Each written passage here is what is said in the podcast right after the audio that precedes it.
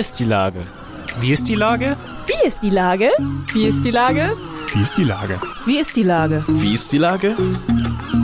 Der fast tägliche Podcast mit Lars Meyer. Wie ist die Lage? Unser fast täglicher Podcast als Kooperation von der Mopo und der Gute-Leute-Fabrik spürt tagesaktuellen Fragen nach. Seit 2020 kommen prominente Lenker und unbekannte Denker, also Barkeeper, Bäckerinnen oder Bürgermeister, knapp 15 Minuten zu Wort. Die Auswahl ist rein subjektiv, aber immer spannend und überraschend. Mein Name ist Lars Meyer und ich rufe fast täglich gute Leute aus Hamburg an. Unser Werbepartner, der das diese Woche möglich macht, ist das Discovery Dog. Ab 2.6. in der Hafen City. Hier wird ganz Hamburg zum multimedialen Abenteuerspielplatz. Erlebt Hamburg per Virtual Reality aus ungesehenen Perspektiven. Das war Werbung. Herzlichen Dank.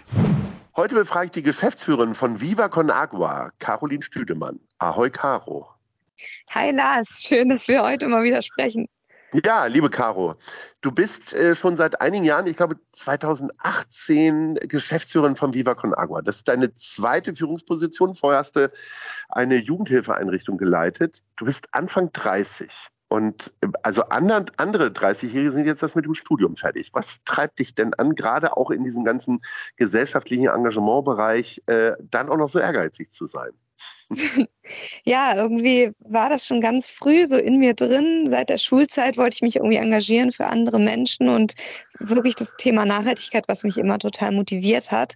Und dann fing es an mit der stationären Jugendhilfe ähm, in Heide und jetzt tatsächlich auch schon knapp vier Jahre bei Viva Con Aqua. Und äh, weißt du, wie ich Viva Con Aqua damals eigentlich kennengelernt habe? Nee, sag mal. Das wäre meine nächste Frage gewesen. Ach, echt? Ja, ich war ähm, an der Schule, an der Bismarck-Schule, wo ich mein Abitur gemacht habe, hat ja. damals Benny Adrian, der Gründer von Viva Con Aqua, da ja. ähm, alle die ganze Projektarbeit vorgestellt. Und ich war damals total fasziniert und begeistert und habe mit meiner Klasse dann eine eigene Aktion für Wasser gemacht. Ja. Und ähm, das hat mich dann irgendwie immer mal wieder begleitet, dass ich punktuell Viva Con Aqua auch immer mal wieder gesehen habe auf Festivals und verschiedenen ja. Veranstaltungen, aber dann eigentlich gar keine Berührungspunkte mehr so richtig hatte und erst dann 2018 direkt in der Geschäftsführung wieder voll drin bin jetzt. Also du bist halt ganz oben gleich richtig eingestiegen. Du hast ja gesagt, dass dich das als Jugendliche schon so angetrieben hat. Was waren denn so deine ersten, ich sag mal, Gehversuche im Helfen? Meine ersten Gehversuche waren in der fünften Klasse, dass ich mit meiner, ähm, gemeinsam mit meiner Klasse organisiert habe, dass wir ein Regenwaldprojekt unterstützen. Ähm, und dann war ich viel in der Schülervertretung engagiert. Und im Studium ja. habe ich mich viel ähm, eingesetzt für geflüchtete Menschen. Ja. Und genau, und dann die stationäre Jugendhilfe war, glaube ich, so dann das, wo es so langsam immer professioneller wurde. Aber da natürlich auch das erste Jahr, kannst du dir vorstellen, ne, mit 24 eine Führungsposition, mit so viel Verantwortung äh, und vor allem auch Verantwortung für viele Biografien. Das ist natürlich erstmal sehr kaltes Wasser. Und gleichzeitig ja. ähm, spornt das aber dann natürlich auch an, irgendwie jeden Tag aus den eigenen Fehlern zu lernen, sich weiterzuentwickeln, sich immer wieder zu hinterfragen und vor allem auch alle Menschen, die gemeinsam mit einem arbeiten, ganz eng mit einzubeziehen ziehen und nicht selbst irgendwie das Gefühl zu haben, man hat die Weisheit schon mit Löffeln gefressen, sondern ist auch einfach viel fragend und lernend unterwegs. Hast du das durch dein äh, Elternhaus so mitbekommen? Also es gibt ja im Grunde zwei Möglichkeiten. Entweder man verhält sich komplett anders als dein Elternhaus. Das würde jetzt bedeuten, deine Eltern sind irgendwie total kommerzielle Unternehmerinnen und Unternehmer. Äh, oder aber äh, die haben selber schon so ein, so ein Helfergehen irgendwie gehabt. Wie ist das bei dir? Oder wo gabst du dieses Schlüsselerlebnis? Mhm. Ja, das Helfergehen ist tatsächlich auch in unserer Familie stark integriert. Meine Eltern sind beide auch sozialpädagogisch ähm, ausgebildet und in dem Feld aktiv. Das heißt, es war auch für uns schon immer so das Thema auch Umweltschutz insgesamt war schon früh irgendwie wichtig und äh, meine Eltern haben auch sich immer wieder auch gesellschaftlich politisch auch positioniert für Naturschutz und gegen Atomkraft und unterschiedliche Felder, wo sie aktiv waren und aber auch immer sehr stark dieses Zwischenmenschliche war ihnen einfach auch immer wichtig, andere Menschen zu unterstützen. Allein schon in deiner Zeit als Geschäftsführerin ist Viva Con Agua riesig geworden, weiter gewachsen. Äh, ihr habt neue Länder erobert sozusagen mit dieser tollen Idee. Äh, was waren denn so die größten Herausforderungen für dich? Ich bin tatsächlich jetzt natürlich stark auch involviert gewesen Viva Con Aqua aufzustellen während der Zeit der Corona-Pandemie. Das ging ja ganz, ganz vielen Unternehmen und Organisationen auch so. Und da eine große Herausforderung natürlich, dass diese ganzen analogen Touchpoints weggefallen sind. Und alle, die Viva Con Aqua schon lange kennen, die kennen uns zum Beispiel aus dem Millantor-Stadion, wo wir Pfandbecher sammeln beim Heimspiel von St. Pauli. Oder sie kennen uns von Festivals, wo wir äh, einerseits ganz viele Infostände haben oder ähm, Pfandbecher sammeln. Und all das war auf einmal weg. Das heißt, wir mussten auch wirklich viele unserer klassischen Wertströme einfach nochmal ganz neu denken und auch, wie wir die Menschen sensibilisieren für das Thema Wasser. Denn hier in Deutschland ist das so selbstverständlich. Da habe ich immer das Gefühl, dass wenn wir dieses Thema nicht so ganz vorne auf die Agenda packen, dann fällt das Thema Wasser auch manchmal so ein bisschen hinten runter, weil wir ganz selbstverständlich den Wasserhahn aufdrehen können und deswegen da gar nicht so das Problembewusstsein herrscht. Ist es denn so, dass ihr jetzt gar keine Pfandbecher mehr sammelt? Ich weiß es gar nicht. Ich, äh, bei den letzten Spielen habe ich immer mal wieder äh, nach dem Mülleimer mit dem Fähnchen gesucht und ihn nicht gefunden.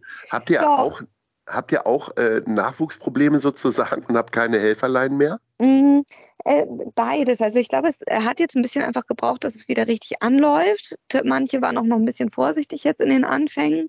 Ähm, aber wir sind schon wieder bei den ganzen Heimspielen unterwegs und auch unser Festival-Team bereitet schon den ganzen Festivalsommer gerade vor. Und da suchen wir auch noch ein paar UnterstützerInnen, die dann mit uns zusammen Pfandbecher sammeln. Aber es gibt auch einige, die wieder schon total wieder voll motiviert dabei sind und so auch eigene Aktionen machen für sauberes Wasser. So einige Städte, wo wir so Ehrenamtsgruppen haben, ähm, wie Köln oder München, die jetzt schon wieder total aktiv sind und eigene Aktionen umsetzen.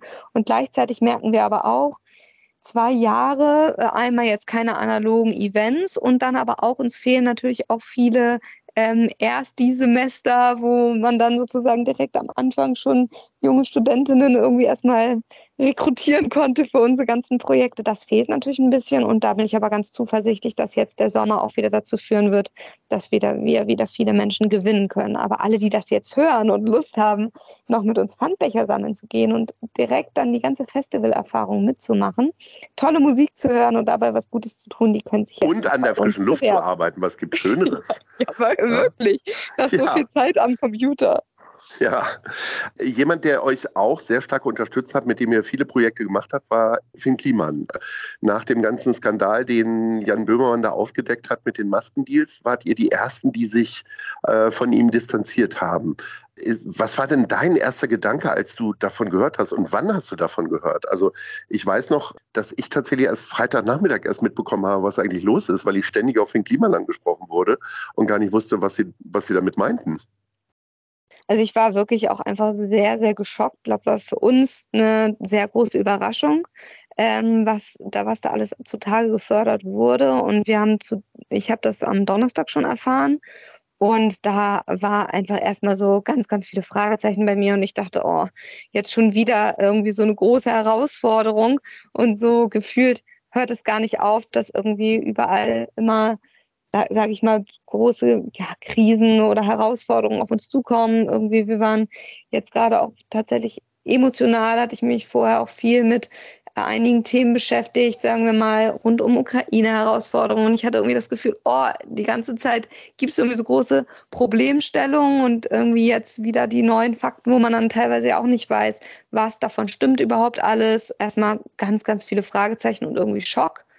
Und mhm. gleichzeitig natürlich für uns wir sind ja als Viva Con Aqua einfach sehr, sehr Werte verbunden. Also für uns sind so Verbindung so einer eigentlich der wichtigste Wert. Und Verbindung, kennst du ja selber auch, geht ja eigentlich nur, wenn es basiert auf Ehrlichkeit und Transparenz und wenn es irgendwie ein Vertrauen gibt, auch untereinander.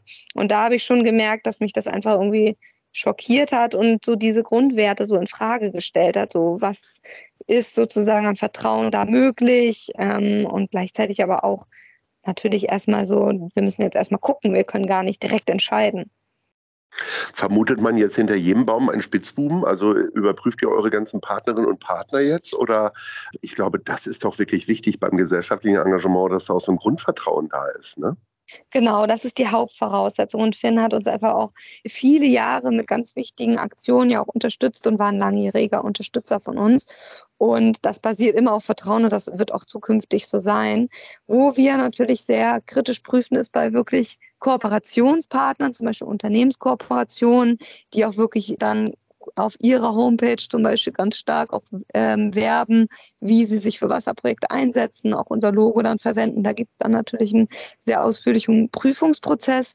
Aber bei allen Menschen, die sich für sauberes Trinkwasser erstmal aus ihrer intrinsischen Motivation einbringen wollen, auch alle unsere Unterstützerinnen, die mit uns Pfandbecher sammeln oder Künstlerinnen, die uns auf den Bühnen durchsagen, da ähm, freuen wir uns einfach riesig, dass die uns unterstützen und das ist immer basierend auf Vertrauen.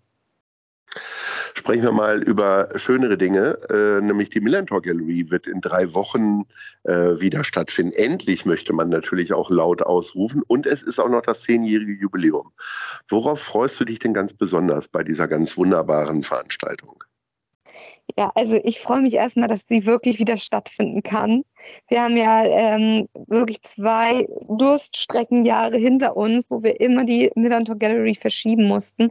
Das heißt, es ist total schön, dass so diese Plattform wieder ähm, irgendwie da ist. Und es werden ja tatsächlich knapp 17.000 BesucherInnen erwartet. Und ich glaube, darauf freue ich mich erstmal am meisten, dass wir mit diesem Kunst- und Kulturfestival in Hamburg einfach wieder so viele Menschen zusammenbringen aus ganz unterschiedlichen Bereichen. Es wird auch internation sehr international sein. Wir haben auch einige Künstlerinnen mit internationalem Background jetzt da. Das heißt, es wird sehr, sehr viel Austausch und sehr viel, ja, sehr viel Partizipation geben. Die ganze Kuration entsteht auch sehr partizipativ. Und da erhoffe ich mir oder glaube ich auch fest dran, wenn ich jetzt so mit dem Team spreche, dass wir da einfach sehr, sehr viele unterschiedliche Sichtweisen integrieren können und ganz viele verschiedene Realitäten auch abbilden und dadurch auch so einen Teil mit beitragen können zu insgesamt Integration und vor allem auch irgendwie so die Freude am Zusammensein und an der Kreativität wieder so richtig zu feiern. Wo man definitiv nicht ganz in der Gemeinschaft ist, ist ja das Kitesurfen. Ne?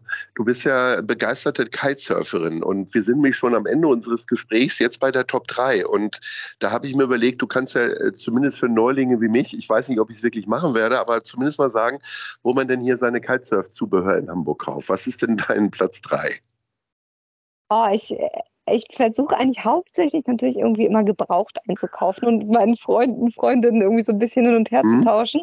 Aber es gibt natürlich auch ein paar Shops, die ich echt gut finde. Und zwar bin ich sehr begeistert von Handmade. Mhm. Die ähm, sind irgendwie immer sehr gut in der Beratung.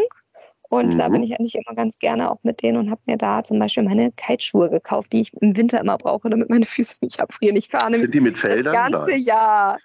äh, wie bitte? Sind die mit Fell? Nein. nee. Ich fahre das ganze Jahr nämlich über, wirklich auch bei Minusgraden und da muss okay. ich irgendwie immer dick ausgestattet sein. Also oh, ja. mit einem dicken Neopren und einer Haube und Schuhen. Und mhm. da haben die mich sehr gut beraten, dass ich auch den Winter ganz gut überstehe. Mhm. Und ansonsten bin Platz zwei. Ähm, Platz zwei ist Kaitiki. Ja. Die ähm, haben es tatsächlich noch möglich gemacht, dass ich noch einen neuen Kite mir anschaffen konnte, obwohl es total der Markt gerade sehr, sehr ähm, begrenzt ist, bei ja. denen weil es auch da Lieferkapazitätsprobleme gibt. Und ja. mein Platz 1 ist tatsächlich auf dem Lattenplatz direkt bei uns. Äh, da sitzen, sitzen, wir auch mit unserem Büro. Und da, das auch, ja, da trinke ich auch gerne mal mittags einen Kaffee. Die haben nämlich ähm, so ein, das ist der Saltwater Shop. Und da mhm. ähm, habe ich auch mein Longboard gekauft zum Beispiel. Und die haben davor noch so eine Kaffeeecke und da kann man ganz nett sitzen und findet auch ganz viel so klein, also kleine Geschenke zum Beispiel oder auch eine Sonnenbrille und Geschirr und die haben so ein ganz buntes Portfolio da bei sich. Ja, das sind doch sehr gute Tipps und äh, schöne Aussagen von dir. Wir freuen uns alle auf die Millantor Gallery Ende Juni, 23. Juni fängt die an. Liebe Caroline Stüdemann, äh, ich hoffe, wir sehen uns vorher nochmal, aber ansonsten spätestens dann und sage Ahoi. Ahoi, Lars. Bis bald. Tschüss. Eine Produktion der Gute-Leute-Fabrik in Kooperation mit der Hamburger Morgenpost.